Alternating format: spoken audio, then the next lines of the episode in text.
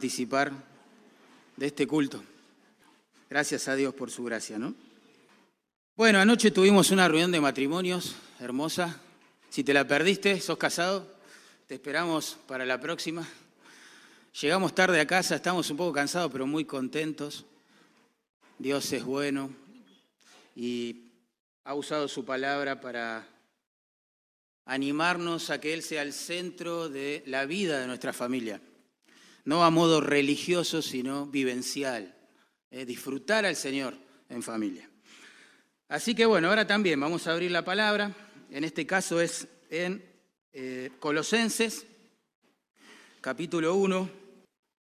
Vamos a leer del verso 20 al 23. Y la pregunta que quiero dejar en la mente de todos antes de empezar a desarrollar este pasaje es la siguiente.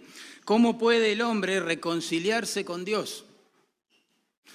¿Cómo puede el hombre reconciliarse con Dios? Una vez le hice esta misma pregunta a una persona y ella, sorprendida, me dijo, ¿por qué me preguntas eso?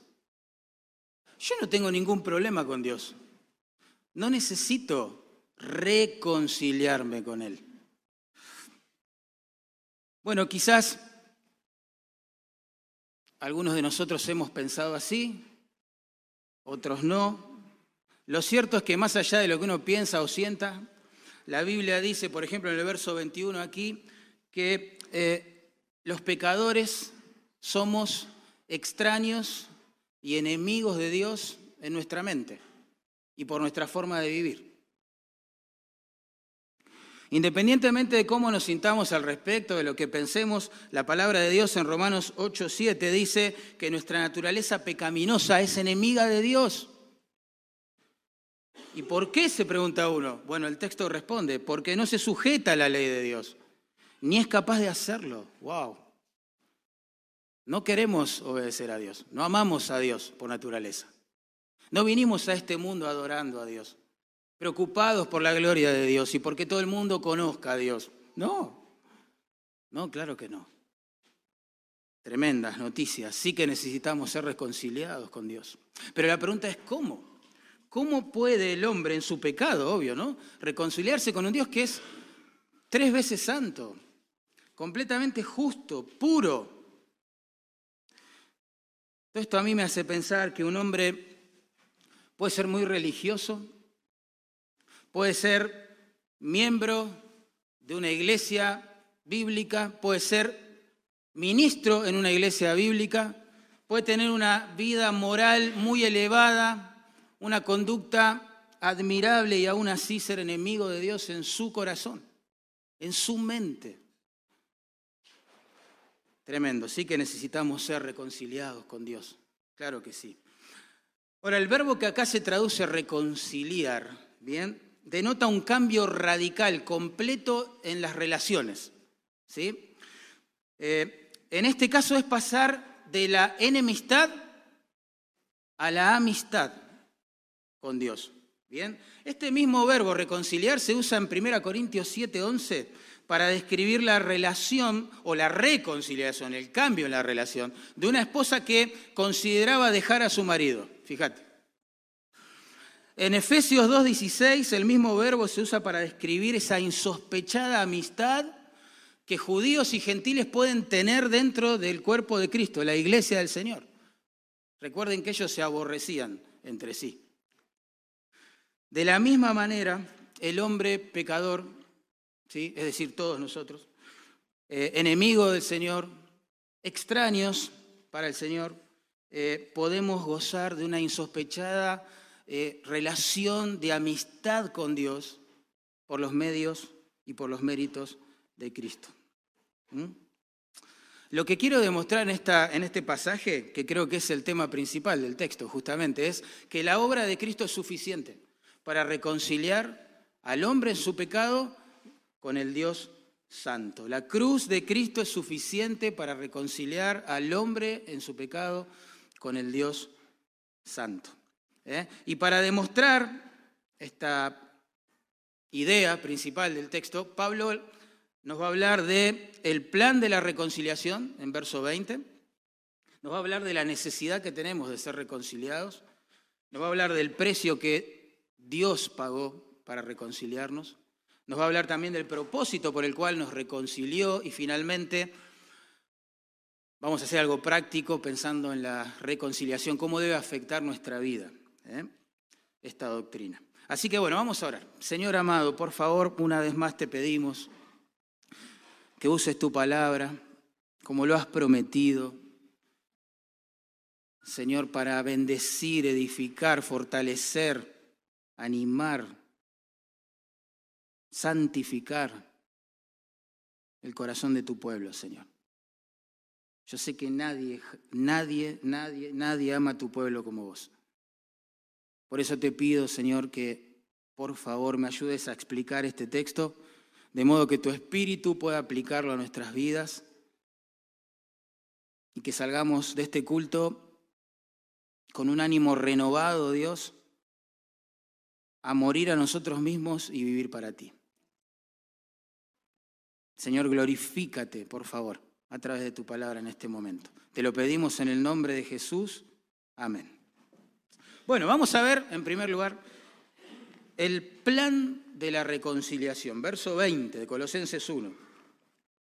Dice así la palabra de Dios. Y por medio de él, aclaro ese pronombre, él tiene su antecedente inmediato en los versos anteriores en Jesucristo. ¿eh? Entonces, por medio de Jesucristo, es la idea, reconciliar consigo todas las cosas, así las que están en la tierra como las que están en los cielos, haciendo la paz mediante la sangre de su cruz.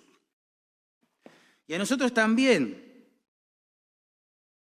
y a vosotros también, perdón, que erais en otro tiempo extraños y enemigos en vuestra mente, haciendo malas obras, ahora os ha reconciliado en su cuerpo de carne por medio de la muerte, para presentarnos santos y sin mancha e irreprensibles delante de él si en verdad permanecéis fundados y firmes en la fe, y sin moveros de la esperanza del Evangelio que habéis oído, el cual se predica en toda la creación que está debajo del cielo, del cual yo, Pablo, fui hecho ministro.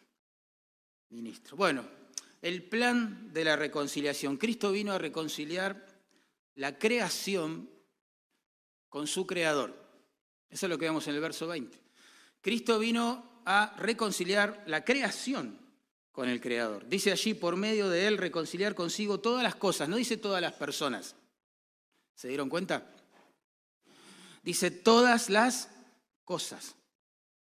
Y se explaya un poquito más para que entendamos. Así las que están en la tierra como las que están en el cielo.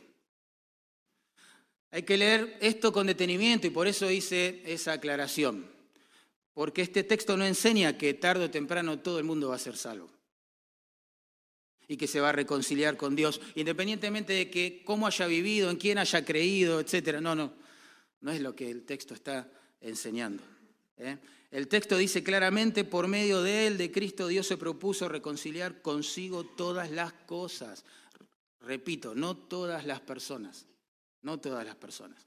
El punto acá es que llegará el día cuando Dios reconciliará las cosas que ha creado consigo mismo. ¿Por qué? Porque también la creación ha sido afectada por el pecado del hombre. Es tremendo. Tremendo ver eso en las escrituras. Todo lo que Dios creó, vayamos a Génesis con la mente, todo lo que Dios creó, Él mismo dijo en Génesis 1.31, fue bueno en gran manera. ¿Se acuerdan? Pero en el capítulo 3 de ese libro vemos que el hombre decide obedecer a Dios, cae en pecado y todo se echa a perder con rapidez. ¿eh? Cuando Adán pecó, Dios le dijo, maldita será la tierra, exacto, por tu causa. Aunque Adán y Eva pecaron, los dos, Dios lo hace responsable a Adán. Y le dice, por tu causa, Adán, mi creación, buena, bella, preciosa en gran manera, cae bajo maldición. Tremendo. ¿eh? La creación, muchos años después, Pablo va a decir en el libro de Romanos, capítulo 8, verso 20, fue sujeta a vanidad. Tremendo. ¿eh? Eh, está con dolores de parto, dice allí Pablo. Este, ansiando, clamando, gimiendo por su liberación. ¿Liberación de qué? De esta maldición que recibió como producto del pecado del hombre allí en Génesis. Las consecuencias del pecado del hombre no solo afectaron al ser humano, sino también a todo este orden creado, a todo el universo de Dios. ¿eh? Pero un día, y esa es la esperanza ¿no? que comunica este texto, Jesucristo regresará, establecerá su reino sobre una nueva creación, hermanos, y todos estos efectos eh, de la maldición de la caída del hombre en pecado habrán pasado. ¿Sí? Habrán pasado. Y eso implica que el universo tal cual lo conocemos hoy va a sufrir modificaciones tremendas. Por ejemplo, en el reino animal. Miren lo que dice el profeta Isaías, capítulo 11, versos 6 al 9. Dice así, morará el lobo con el cordero. Piense eso un segundo. Morará el lobo con el cordero y el leopardo con el cabrito se acostará. El becerro y el león, pensá, ¿eh? el becerro y el león y la bestia doméstica andarán juntos. Y un niño los pastoreará. Y el león, como el buey, comerá paja. Imagínate, un león vegetariano. Y el niño de pecho jugará sobre la cueva del áspid, serpiente venenosa, ¿verdad? No nos entra un mundo así en la mente a nosotros, hoy. ¿sí? Imaginen hoy un lobo y un cordero morando juntos. ¿Qué tenemos? Guiso de cordero. Imaginen a un león jugando con un eh, animal doméstico, dice, y con tu gato, con tu perro. No, no, no lo concebimos hoy, esto. Imagínate un león almorzando una ensalada. Imagínate a tu hijo pequeño jugando en el jardín con una serpiente venenosa. Qué tremendo. Lo cierto de todo esto es que si la creación hoy es preciosa y todavía cumple la función de llevar gloria a Dios, imagínate lo que va a ser cuando esté reconciliada. Qué maravilla, qué maravilla. Lo que no se espera, ¿eh? por la gracia de Dios. Pero no solo habrá una transformación en el reino animal, sino también habrá una gran transformación en el sistema solar, de maneras que no entendemos, obvio todavía, pero Isaías capítulo 60, verso 19 al 20, describe un poquito esos cambios con estas palabras. Dice, el sol nunca más te servirá de luz.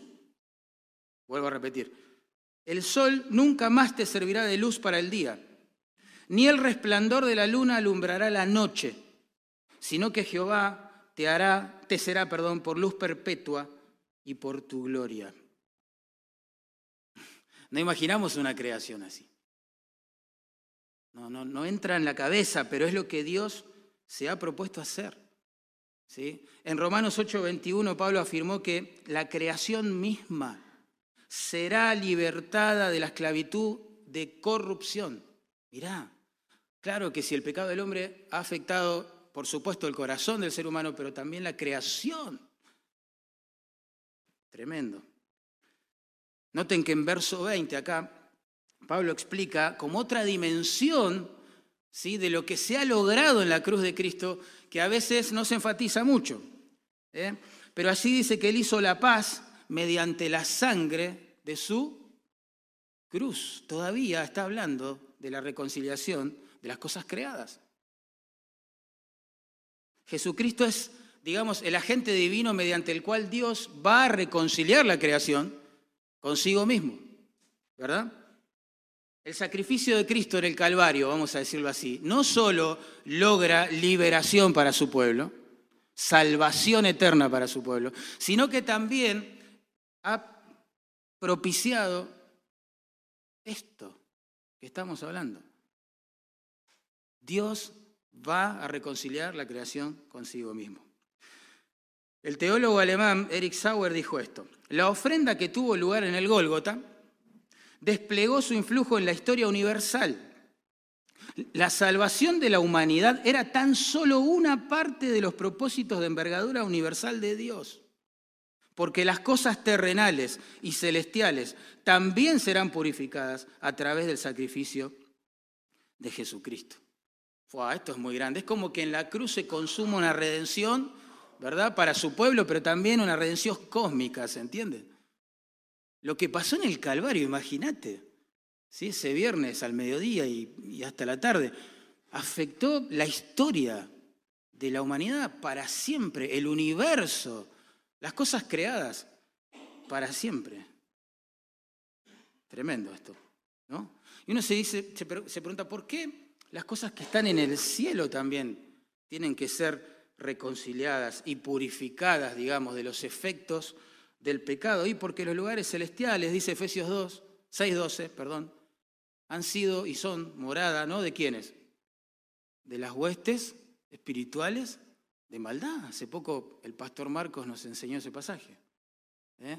Y porque vemos, por ejemplo, según el libro de Job, capítulo 1 y 2, que Satanás mismo tiene acceso a la morada de Dios. ¿Sí? Bueno, cuando el Señor venga, instaure su reino, reconcilie todas las cosas consigo mismo, esto ya no va a pasar. Esto ya no va a pasar. ¿eh? Y por supuesto esto es algo que aguarda su cumplimiento, digamos, en el futuro, claramente. Pero Él vino a reconciliar a su creación con el Creador. Pero también Cristo vino a reconciliar a un pueblo multinacional, vamos a decirlo así, con su Creador. Noten, versículo 21 dice, y a vosotros también. Y a vosotros también. ¿Entienden? Es decir, luego de abordar el plan de Dios para reconciliar la creación, en el siglo venidero, digamos, Pablo ahora pasa a explicar eh, este plan de Dios para reconciliar a su pueblo ahora, en este siglo. ¿eh? Y un pueblo que sabemos por las escrituras, se va a conformar con gente proveniente de toda lengua, tribu y nación. Por eso dice, y a vosotros también, eh, recordemos el trasfondo, ¿no? Los colosenses, a ellos está dirigida principalmente esta carta, ellos eran gentiles, ¿eh? no eran judíos. ¿bien? Ellos llegan a la fe, este, pero no eran judíos. Y los creyentes judíos en el primer siglo tenían un conflicto grande con los creyentes gentiles. Ellos se preguntaban todo el tiempo si un gentil, para ser declarado salvo, tenía que convertirse en judío al circuncidarse, si era varón, y al guardar las obras de la ley. Entonces ese debate ahí estaba generando muchos problemas en la iglesia primitiva. Y Pablo, contentos a la luz de lo que Dios se ha propuesto hacer, dice, y ustedes también. Dios lo va a reconciliar a ustedes también, aunque son gentiles. Claro que sí. ¿eh? Porque siempre Dios, siempre Dios ha querido salvar gente proveniente de todas las naciones. Nunca Dios fue exclusivista ni racista. Es hermoso ver eso. No es que Dios elige a Israel y, solo se queda con Israel. De hecho, Dios elige a Israel para bendecir a las naciones, cosa que Israel no entendió. ¿eh? Pero es, era para bendecir a las naciones. No los escoge a ellos porque eran mejores que otras naciones, sino para el gozo de otras naciones. Y tenemos que repasar la historia bíblica para entender este plan de reconciliación. En Génesis 1 al 11, recuerden, eh, todo es oscuro, todo es oscuro, porque luego de esos dos bellos capítulos que nos relatan a Dios creando, ¿sí? Eh, el universo y el hombre. En capítulo 3 ya tenemos la caída de Adán en pecado. En capítulo 4 en adelante tenemos las consecuencias este, horribles que ese pecado produjo en la humanidad. Ya en capítulo 4 tenemos a Caín matando a su hermano Abel. Tenemos conflictos matrimoniales entre Adán y Eva. Es impresionante. El pecado ha destruido todo, todo. ¿eh? Ha afectado a las naciones. Y uno dice, bueno, ahora que Dios ha decidido mandar un diluvio en el capítulo 6, la gente se va a arrepentir, va a cambiar. Termina el diluvio en capítulo 9 y Dios dice, no, el hombre, los intentos del corazón del hombre siguen siendo malos de su juventud. Ni siquiera un diluvio cambió el corazón del hombre.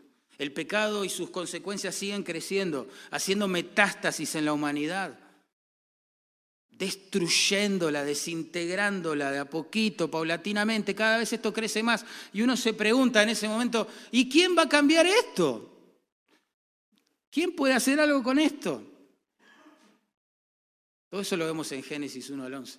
Y en Génesis 12, ustedes van a acordarse, Dios escoge a un pagano llamado Abraham, que adoraba a otros dioses y otros ídolos, ¿sí? allí en Ur de los Caldeos, y le dice, hace un pacto con él y le dice, mira, a través de tu descendencia, Abraham, yo voy a bendecir a todas las naciones, no a Israel, a todas las naciones. Porque Dios siempre, siempre quiso bendecir a través de su Hijo a todas las naciones. ¿eh? Miren, esto que les estoy diciendo era la esperanza de todo el Antiguo Testamento. Especialmente los profetas, los salmistas, todo el tiempo hablaron de esto. Por ejemplo, les voy a leer un solo salmo, el Salmo 67, versos 3 y 4. Dice así, te alaben los pueblos, oh Dios, los pueblos, ¿ves? Los pueblos. Todos los pueblos te alaben. Alégrense y gócense las naciones, porque pastorearás las naciones en la tierra. Tremendo. ¿Ven la esperanza del Antiguo Testamento? Es Dios va a bendecir a las naciones, con un descendiente en particular de Abraham.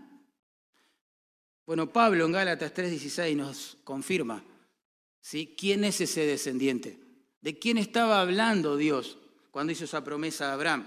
Dice así, Galatas 3:16. Dice, a Abraham fueron hechas las promesas y a su simiente. No dice, y a las simientes, como si hablase de muchos, sino como de uno. Y a tu simiente, la cual es Cristo. Ahí está. La cual es Cristo. Esta, hermanos, es la misión de reconciliación de Dios bendecir a todas las naciones o a gente de todas las naciones con perdón de pecados y vida eterna a través de su amado Hijo Jesucristo. Y saben que esta misión no hay forma de que fracase. No hay forma de que fracase, hermano. Miren, de hecho Dios nos dice, nos cuenta en el libro de Apocalipsis, el último libro de la Biblia, cómo termina esta misión. Se los leo, Apocalipsis 22, 3. Dice así, en medio de la calle de la ciudad, la ciudad celestial, entiéndase, nuestra morada final, en medio de la calle de la ciudad y a uno y otro lado del río, estaba el árbol de la vida que produce doce frutos, dando cada mes su fruto, y las hojas del árbol eran para la sanidad de las naciones. Tremendo. No va a fracasar este plan. Dios dijo a Abraham, voy a bendecir a las naciones. Dios le dice a Juan, así termina la película, gente proveniente de todas las naciones, alegrándose, gozándose en Dios. No hay chance, esto no va a fracasar. Y vos decís, bueno, ¿y yo qué tengo que ver con una misión tan grande, tan gloriosa? Nada, ¿qué, cuál es mi parte en todo esto? ¿Yo tengo algo que ver realmente? Y sí, hermano, Claro que sí. Te voy a leer cuál es tu parte. Mateo 28, 19 y 20 dice así, id y haced discípulos a todas las naciones, otra vez, bautizándolos en el nombre del Padre y del Hijo y del Espíritu Santo, enseñándoles que guarden todas las cosas que yo os he mandado. Esa es nuestra parte como creyentes, hermanos. Dios lleva la bendición prometida a Abraham de salvación, perdón, vida eterna de su Hijo a las naciones a través de su pueblo. Esa es tu misión. Y esa es mi misión.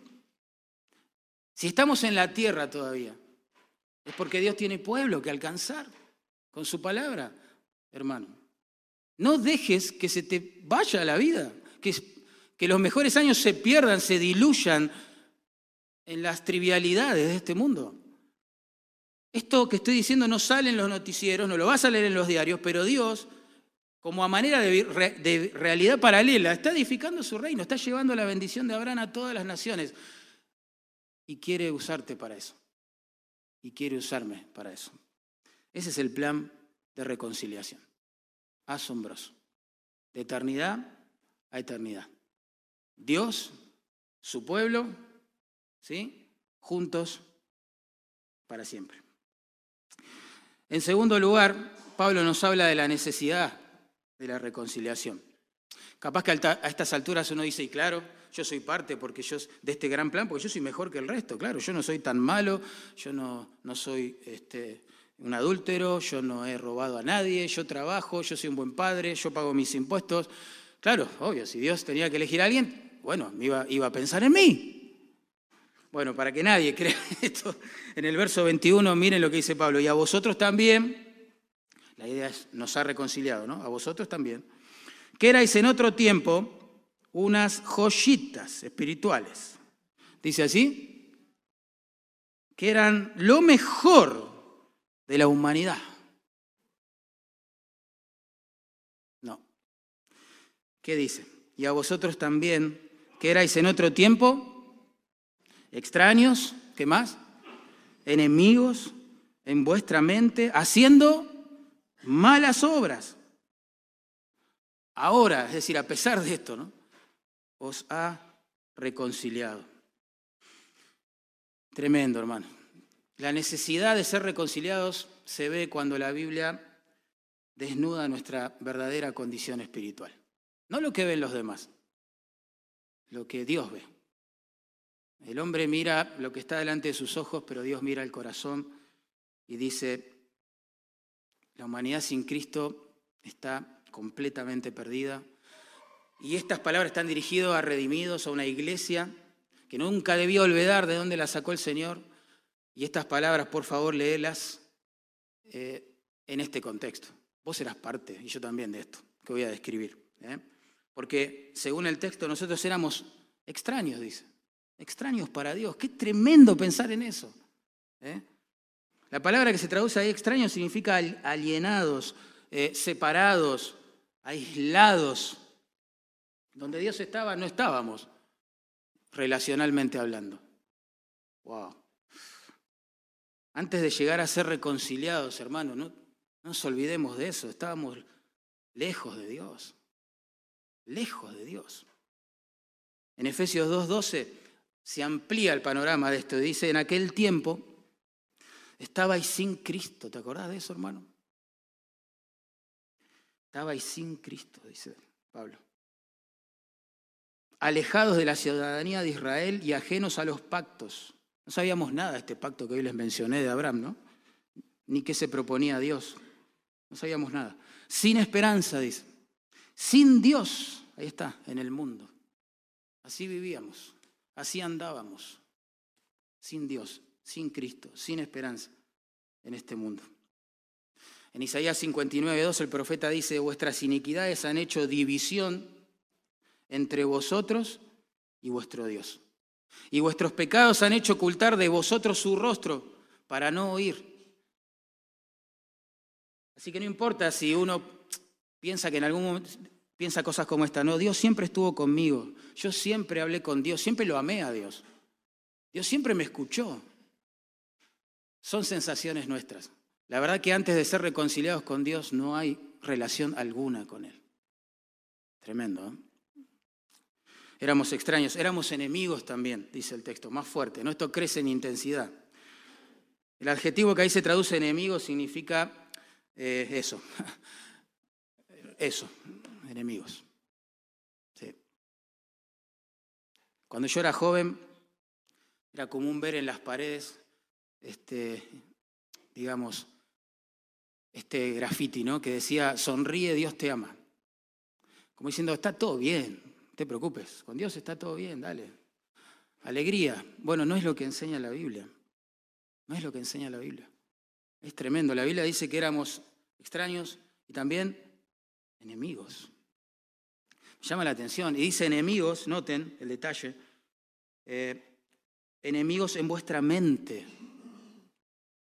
enemigos en vuestra mente. Eso también me llama mucho la atención. Nuestra mente acá representa nuestro mundo interior, ¿no?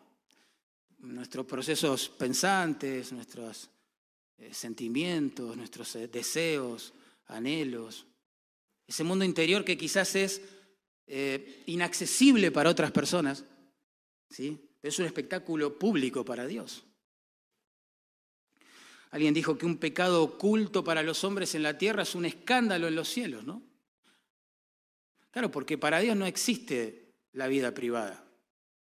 Lo que pasa por dentro del ser humano también lo conoce Dios. Y es por eso que en Romanos 2.16 Pablo afirma lo siguiente. Dice, llegará el día en que Dios juzgará por Jesucristo los secretos de los hombres. ¿ves? Claro, porque Dios ve el corazón. Y ahí se entera, Él sabe quiénes somos, realmente. Las cosas que vimos, que pensamos, que dijimos, que ocultamos, las motivaciones corruptas, Dios lo ve, Dios lo sabe. Dice, son enemigos. Encima éramos hacedores de maldad, dice allí, haciendo malas obras, pero claro, es el fruto esperado de una raíz podrida.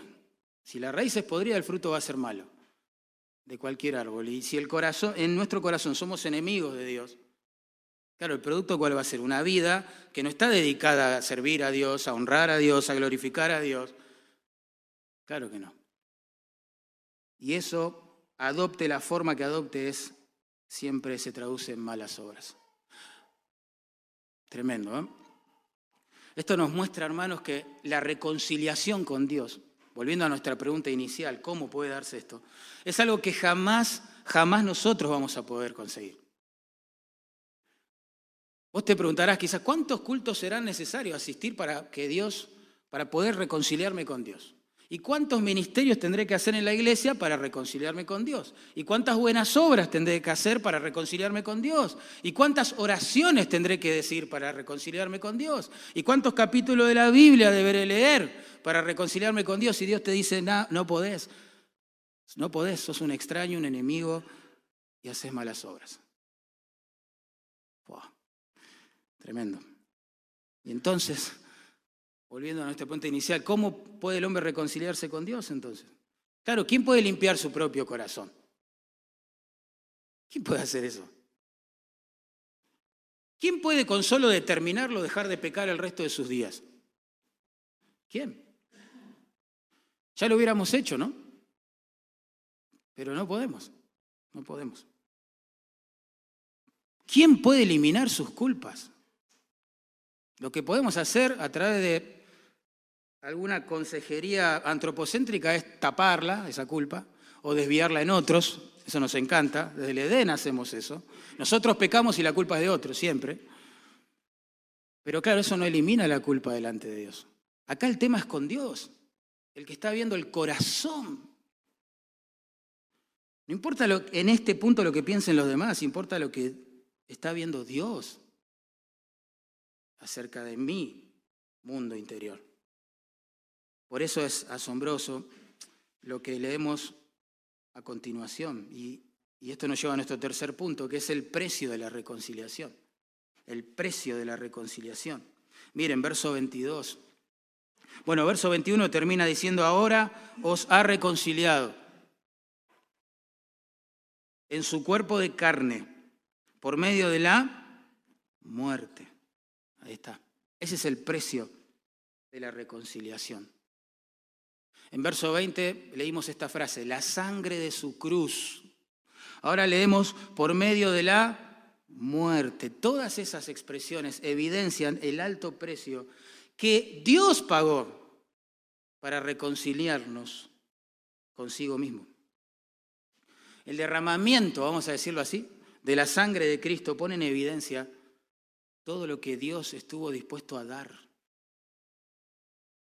para cumplir ese plan que ya había anunciado, de formar un pueblo ¿sí? para su nombre, proveniente de toda lengua, tribu y nación. No es que Dios nos dio algo, se dio a sí mismo. Se dio a sí mismo. Y por supuesto acá la, la Biblia habla de la sangre, pero en sentido simbólico. La sangre representa muerte, ¿se entiende? Muerte por sacrificio. Muerte por sacrificio. Tremendo. Decir que somos reconciliados mediante la sangre de su cruz es igual a decir que somos reconciliados por medio de su muerte cruenta en la cruz. ¿Se entiende? A eso es a lo que apunta el texto. Porque si Cristo hubiera derramado bastante sangre, digamos, allí en el, Calvario, pero no hubiera llegado a morir. Se hubiera bajado de la cruz y se hubiera ido a la gloria. La reconciliación con Dios hoy no sería posible para nosotros. Cristo nos reconcilia con Dios por medio de su muerte. Y vos decís, bueno, algo espectacular habrá visto en mí Dios para ofrecer a su Hijo, ¿no? Lo más preciado, al unigénito, al amado del cielo. Y no, volvamos al verso 21, acordate que no es, esa no es la respuesta a este dilema. La respuesta es su gracia, su amor, su soberanía. Pablo diría, ¿sabes por qué lo hizo? Porque él quiso. Porque él es bueno. Porque él trazó un plan. Y en ese plan estabas vos. Y yo, yo ni lo sabía, obviamente, vos tampoco. Tremendo. ¿Por qué tuvo que morir Jesús? Para reconciliarnos con Dios. Bueno, porque la paga del pecado es la muerte, Romanos 6:23. Y eso no se le ocurrió a Pablo, ya en Edén. Dios le había advertido a Adán antes de que comiera el fruto prohibido, le dijo, mira, que el día que de él comieres, ciertamente morirás. La paga del pecado siempre fue muerte. Y alguien entonces que nunca hubiera pecado, tendría que morir en lugar de los que vivimos pecando, para que Dios considere en su justicia perfecta que la deuda de nuestro pecado realmente quedó saldada. ¿Se entiende? Alguien que no pecó, murió, pagó el precio de nuestro pecado. Y por supuesto, ese fue Jesucristo. Jesús no murió, hermanos, por favor, desechemos esto de la mente. Jesús no murió por causa de la soberbia de los religiosos judíos del primer siglo. Ni tampoco murió por la crueldad de los soldados romanos. Ni tampoco murió por la demagogia de Herodes o por la cobardía de Pilato o por la traición de Judas. Él murió porque quiso. Él dijo, él mismo dijo, yo pongo mi vida. Y él murió porque, para nuestra sorpresa, el Padre lo entrega en sacrificio. El profeta Isaías, 700 años antes de que el Señor tomara cuerpo, dijo, dijo lo siguiente, que Él fue molido, ¿se acuerdan? Por nuestros pecados. Y que el castigo de nuestra paz, para, poder, para que podamos ser reconciliados con Dios, de nuestra paz, cayó sobre Él. Y por sus llagas es que nosotros hoy fuimos curados. Y el verso siguiente dice, Jehová quiso quebrantarlo, sujetándole a padecimiento. Fue Dios, ¿entienden? Fue Dios. Dios quiso quebrantar a su hijo, sujetarlo a padecimiento. Según Romanos 8, exponerlo públicamente en esa cruz. A la vista de todo el planeta,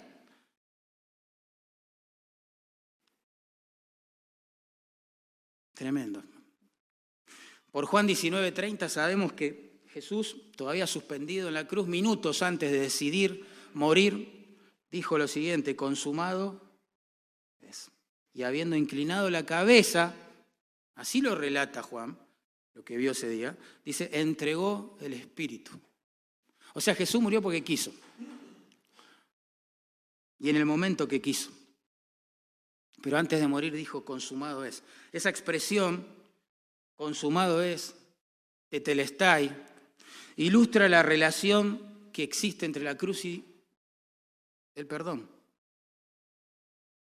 Esa frase significa en términos contemporáneos pagado. Pum. La deuda fue cancelada. Eso significa.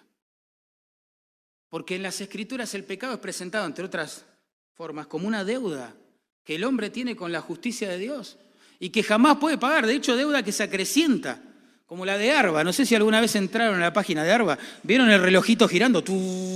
Es increíble, es increíble.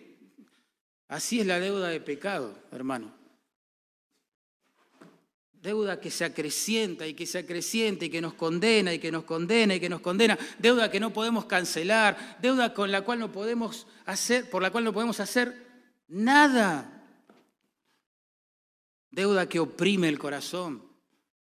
Atento a las escrituras. Deuda que arruina este mundo. Deuda que exige que un Dios justo nos condene por eso. La justicia humana exige que un deudor o pague su deuda, la cancele, o vaya preso por eso. ¿Verdad?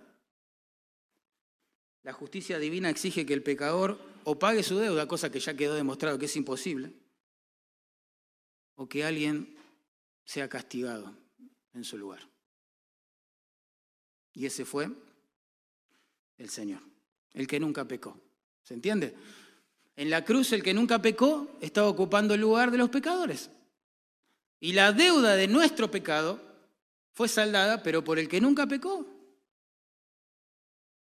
Y esas son las buenas nuevas del Evangelio. Y como la muerte no puede retener al que nunca pecó, porque la paga el pecado es muerte, Jesús al tercer día, ¿qué pasó? Resucitó de entre los muertos, como lo había dicho, como lo dice hasta el día de hoy la tumba vacía. Y hoy, Sabemos que Él prometió volver pronto a buscar a su iglesia, pronto, ¿verdad? Pero antes, antes, está llamando en su amor y su misericordia a todos los hombres en todo lugar que se arrepientan de su pecado, que confíen en Él y que se conviertan a Él. ¿Sí? Que se conviertan a Él. No hay posibilidad de tener paz con Dios, ser reconciliados con Dios, salir de esta situación de enemistad a una de amistad con Dios, si uno no se arrepiente de su pecado y no confía en aquel que pagó por ellos. La deuda es mía de pecado, la deuda es tuya. Nosotros la contrajimos pecando, pero la paga el que nunca pecó. Por eso Pablo puede decir tranquilo, bueno, ya ninguna condenación hay para los que están en Cristo Jesús. ¿Ven? Cristo Jesús es la respuesta. Claro que sí. Es más, miren, allí leemos, Pablo agrega una frase hermosa, dice que él hizo la paz mediante la sangre, ¿no? De su cruz. Hacer la paz es una expresión que significa unir, atar, ¿sí? En este caso con su sangre, lo que estaba este, separado, dividido, alejado. Y la sangre de, Cristo acá es como una cuerda, digo yo, ¿no? De amor, capaz de mantener unidos a un Dios tres veces santo con un pueblo redimido como nosotros, tres veces pecadores. Tremendo el amor de Dios. Tremendo el poder de la sangre, el sacrificio de su Hijo. Imagínense, hermanos, caminábamos por este mundo como ovejas sin pastor, cada cual se había descarriado por su camino pero el lazo, ¿entienden? El lazo, digámoslo así, de la sangre del Señor nos trajo al pastor y obispo de nuestras almas. ¿eh? A pesar de que éramos extraños para Dios, a pesar de que éramos enemigos de Dios, a pesar de que vivíamos haciendo malas obras, como dice el verso anterior, Él quiso, Él quiso reconciliarnos, ¿se entiende? Con Él. Hermoso. ¿Y con qué propósito lo hizo? Verso 22. Dice, en su cuerpo de carne, es decir, nos ha reconciliado en su cuerpo de carne por medio de la muerte, para presentaros, y acá viene el propósito, para presentaros santos y sin mancha irreprensibles delante de Él. Bueno, esta es la mejor de las noticias, porque ese verbo que se traduce ahí, presentaros, cuando se combina con la expresión delante de Él, ¿sí? lo que está haciendo es anticipar el día en que nos vamos a presentar delante de su tribunal. ¿sí? La Biblia dice que cada uno dará a Dios cuenta de sí mismo, no de otros, sino de sí mismo, y que algún día nos vamos a presentar, comparecer ante el tribunal de Cristo. Imaginen, imaginen que hoy a la tarde es el día del juicio final, no sé, Claro, uno enfrenta ese juicio con terror, porque dice, yo sé que Dios es justo, pero también sé que soy injusto yo. Yo sé que Dios es santo, pero también veo mi corazón y yo me doy cuenta que yo no soy santo. ¿eh? Y yo sé que la Biblia dice que Él no va a tener por inocente al culpable. Bueno, quiero creer en esto de que Él me ha reconciliado por medio de la muerte de su Hijo, pero la verdad es que yo veo mi corazón y digo, tiemblo pensando en el juicio final. Y, y si realmente, por causa de mi pecado, de mis torpezas, de mis desánimos frecuentes y debilidades, el Señor me, en el juicio final, bueno, me condena. Bueno, acá dice que Él nos va, se ha propuesto dentro de este plan hermoso de reconciliación, se ha propuesto presentarnos santos, sin mancha, e irreprensibles delante de Él. ¡Wow! El sustantivo que ahí se traduce santos describe una persona, ¿se acuerdan, no? Que está apartada exclusivamente para el uso de Dios para el agrado de Dios, para la adoración de Dios. Y claro, todavía nosotros, vos y yo, luchamos por morir a esta vida autocentrada de comodidad que queremos llevar. Luchamos por tomar la cruz, luchamos por negarnos a nosotros mismos y servirle y servir a los demás. Claro que sí, pero llegará el día cuando ya no vamos a luchar más con esto. Vamos a vivir completamente dedicados al Señor. Vamos a ser 100% santos. Ahí en Apocalipsis 22, 3 dice que sus siervos les servirán para siempre. También se ha propuesto presentarnos sin mancha, dice allí. Eso significa sin defecto alguno. ¿eh? Eh, se usa en Efesios 5:27 para justamente eh, contrastar las arrugas que tiene la esposa de Cristo en la iglesia en el día de hoy sobre la tierra. ¿no? Espiritualmente hablando, la iglesia, nosotros somos la esposa de Cristo, ¿verdad? Y Pablo dice que en Efesios 5 que con su palabra el Señor lo que está haciendo es limpiar toda mancha, toda arruga de nuestro rostro que todavía nos afea, claro, delante de sus ojos santos y puros, ¿verdad? Todavía la iglesia lucha con un montón de arrugas, todos luchamos con arrugas espirituales, la arruga, no sé, de la murmuración, de la división, de la inmoralidad, de la, falta de perdón, del orgullo, de la ira, de la gritería, de la soberbia, de la vanagloria, y podemos seguir. Hay muchas arrugas. Hay muchas arrugas. Pero llegará el día cuando ya, no, se acabó. Eh, vamos a poder glorificar a Dios ya limpios de absolutamente toda mancha. Vamos a ser completamente bellos delante de la presencia del Señor. Imagínense qué gozo inefable, glorioso tendremos, hermano. Hoy lo que arruina la fiesta es nuestro pecado, el tuyo y el mío. Hace que nuestra comunión, nuestro gozo en Dios se vea interrumpido. Pero ya no va a pasar eso cuando estemos en su presencia. ¿eh? Y por último, y para mí lo más importante acá, pensando en el juicio final, dice que Él nos va a presentar irreprensibles, irreprensibles delante de Él. Eso describe a alguien que no puede ser acusado de nada, hermano, con éxito. O sea, todo el mundo puede acusar a alguien, pero el éxito sería, estaría en probar que la acusación es cierta. Bueno, el punto es que Él nos va a presentar delante de Él mismo como inimputables. Ninguna acusación en nuestra contra va a surgir el efecto de condenarnos, porque su hijo ya fue condenado en nuestro lugar. Recuerden eso. ¿eh? Imaginen el cuadro. Eh, llegás al cielo, imagínate, ¿eh? llegás al cielo. No, perdón, vamos a hacerlo así, mejor. Imagina este cuadro, pecás acá en la tierra. Ahí está, pecás. Pecaste. Satanás o sus demonios, no sé, vuelan a la presencia de Dios a acusarte. Dice, mirá, mirá lo que hizo tu hijo, a ese que vos llamás tu hijo o tu hija. Mirá lo que dijo, mirá lo que está mirando, mirá lo que pensó, mirá lo que hizo. Tremendo, ¿no? Alguien dijo que cuando Satanás acusa a los creyentes es la única vez que dice la verdad. ¿No? ¿Te imaginas algo así? Condenalo ya, merece ser condenado. ¿Qué? ¿Qué reconciliación? Merece ser condenado, hacelo, Dios, ya. Si vos sos justo, hacelo ya. ¿Y cuál va a ser la respuesta de Dios? Mi hijo fue condenado en su lugar. Yo ya pagué por él. Su deuda ha sido cancelada. Pablo lo explica así, en pocas palabras, dice, ¿quién acusará a los escogidos de Dios? Y la respuesta cuál es? ¿Hacen todo bien? No. La respuesta cuál es? Dios es el que justifica. Dios es el que lo justificó. ¿eh?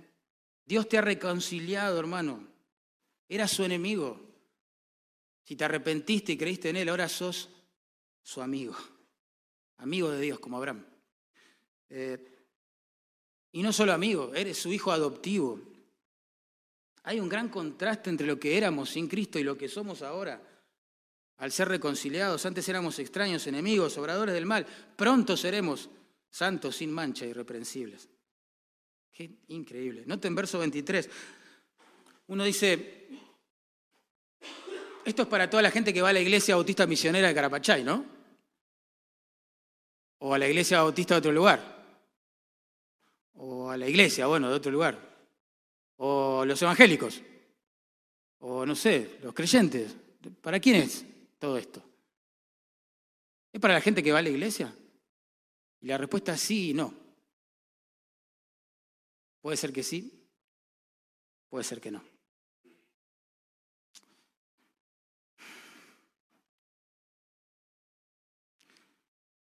No todo el que va a una iglesia es convertido hermanos. De hecho, capaz que vos estás escuchando este sermón y lejos de pensar en el Señor y darle gracias, no ve la hora que termine. Y te entiendo, porque cuando uno no tiene el Espíritu de Dios, no, no, no disfruta de las cosas de Dios. Es imposible disfrutar a Dios si uno no tiene vida nueva. Yo viví así muchos años. Por eso es necesario hablar de la prueba de que alguien ha sido reconciliado. Verso 23. Y Pablo lo hace porque es una realidad. Todo esto, si en verdad permanecéis fundados y firmes en la fe y sin moveros de la esperanza del Evangelio que habéis oído. La prueba de que alguien ha sido reconciliado con Dios es que persevera en la fe y en el Evangelio que ha oído. Hermanos, Aclaro por las dudas. Pablo no dice que somos reconciliados con Dios por perseverar en la fe. El versículo anterior fue claro, dijo que la reconciliación se efectúa por la muerte y la sangre de Cristo, ¿verdad? Eso está claro, ¿no? No es que uno es salvo por perseverar en la fe. Cuando llega al final de los días, Dios dice, oh, perseveraste, sos un capo, te doy la salvación. No, nadie va a ser salvo por obras. Y la perseverancia en el sentido en que yo la estoy presentando es una obra. Pablo no no dice que somos reconciliados con Dios por medio de la fe. Lo que dice es que todas las personas que han sido reconciliados por Dios van a perseverar en la fe, que es distinto. ¿Eh? No somos salvos por perseverar en la fe, perseveramos en la fe porque somos salvos. Hermanos, Dios preserva esa fe, ¿entienden? Que puso en nuestro corazón cuando nos salvó. No es una fe de corta duración, como dice en la parábola del sembrador que hay mucho entusiasmo inicial y después se aparta, dice, ¿no? Es una fe que da fruto y que acompaña a esa persona hasta que estemos en gloria. ¿eh? Y esto no significa, hermanos, que los amigos de Dios no pueden caer en pecado.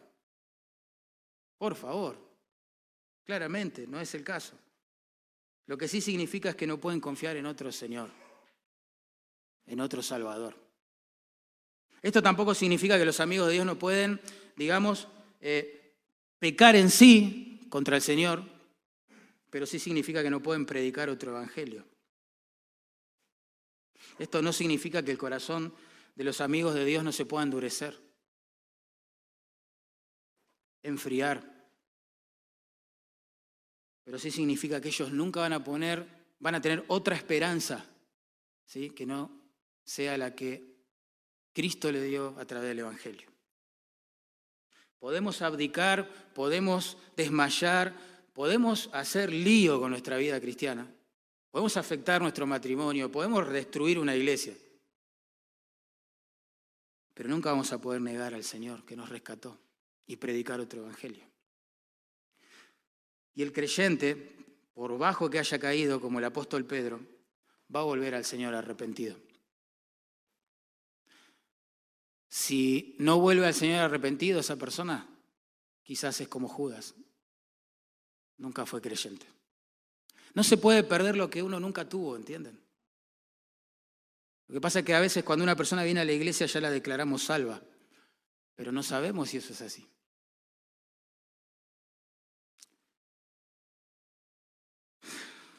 Para mí una de las verdades bíblicas más solemnes y tremendas es que no todos los que dicen ser cristianos son convertidos en realidad.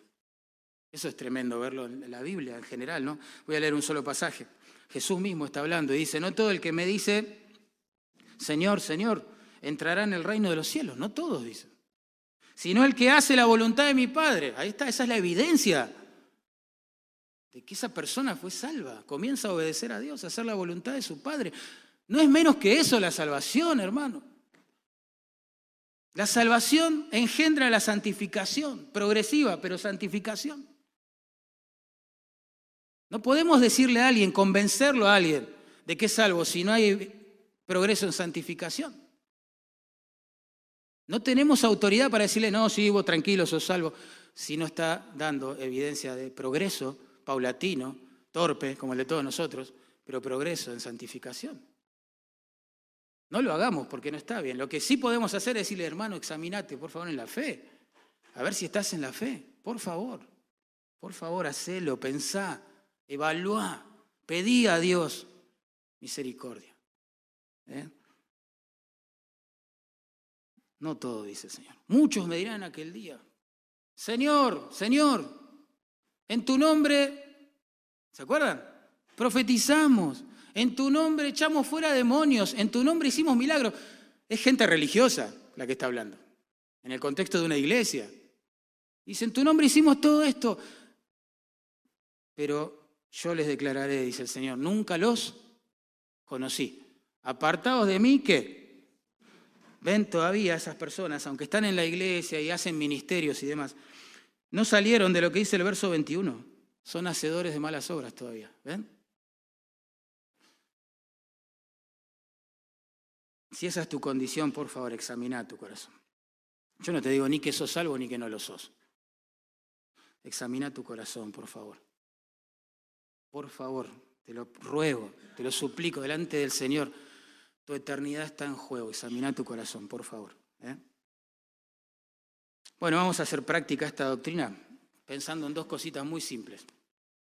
Sería la práctica de la reconciliación. Pablo dice que este evangelio se predica en toda la creación debajo del cielo, ¿no? Y que él fue hecho ministro de este evangelio, está contento de predicarlo, perfecto. Esa es la forma práctica de aplicar la doctrina de la reconciliación a la vida cotidiana en el contexto de nuestros trabajos, eh, vecindarios, familia, amistades, compañeros de estudio. ¿Crees en la doctrina de la reconciliación? De todo corazón. ¿Estás agradecido a Dios por la reconciliación que te dio en Cristo? Tenés que predicar ese evangelio de la reconciliación. Por todos lados. Todo el tiempo. Sos un misionero del Señor. Sin título, digo yo. ¿No? El Señor te llamó a esto. En 2 Corintios capítulo 5, versos 18 y 20, Pablo dice esto. Todo esto proviene de Dios, quien nos reconcilió consigo mismo por Cristo, escucha esto, ¿eh? y nos dio el ministerio de la reconciliación. Que Dios estaba en Cristo reconciliando consigo al mundo. Otra vez, ¿no? Ese concepto de naciones, ¿ven? No tomándoles en cuenta a los hombres sus pecados y nos encargó a nosotros. El pronombre es enfático. ¿eh? ¿Quiénes son nosotros allí? Los creyentes, los que hemos sido reconciliados. Nos encargó a nosotros la palabra de la reconciliación. Ahí está, la palabra de la reconciliación. Sí, a nosotros. Voy a decir, ¿por qué no eligió un ángel? Un serafín, no sé, un querubín. Lo hubiera hecho mejor que nosotros, más rápido, con mejores motivaciones, sin tanta lucha con el pecado como la tenemos nosotros, ¿por qué no eligió a los ángeles? ¿Y por qué ellos no experimentaron la gracia de la reconciliación que experimentaste vos y que experimenté yo? Nosotros sabemos lo que es vivir muchos años siendo enemigos de Dios, extraños a Dios, haciendo malas obras y a pesar de todo eso, ser reconciliados por gracia y por fe. El corazón de esa persona debería hervir con esta noticia y dedicar su vida a compartirla, dentro y fuera de la iglesia. Vos tenés que ver tu trabajo, tu familia, tu vecindario, tu lugar donde estudias, no sé, tu casa de estudios, como la laguna personal donde Dios te puso para pescar almas para Cristo. Eso es hacer práctica la doctrina de la reconciliación. Esa es la misión de Dios, hermanos. Es la misión de Dios. Él, es su misión, no es tu misión y la mía, es su misión y nos hace parte de ella. Es lo que Él está haciendo en este tiempo.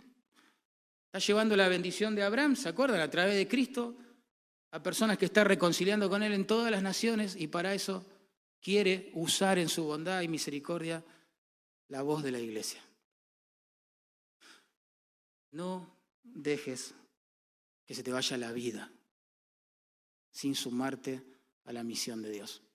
Créeme que es fácil vivir de reunión en reunión dentro de la iglesia, de evento en evento, súper ocupados, corriendo de aquí para allá y sin embargo estar fuera de esta misión. Tremendo. Una tragedia. No dejes, hermano, hermana, no permitas que Satanás te distraiga, te desenfoque de lo que Dios ya dijo que está haciendo en este tiempo. ¿Eh? No dejemos de orar por misioneros, no dejemos de apoyar con nuestras ofrendas a las misiones, no dejemos de prepararnos para ser nosotros misioneros en nuestros trabajos. No, no dejemos de orar y de soñar con la idea de seguir fundando iglesias, de salir de las cuatro paredes, de, de atender otras necesidades. Hay mucha gente, muchos pueblos en nuestro país que no tienen una sola iglesia, hermano.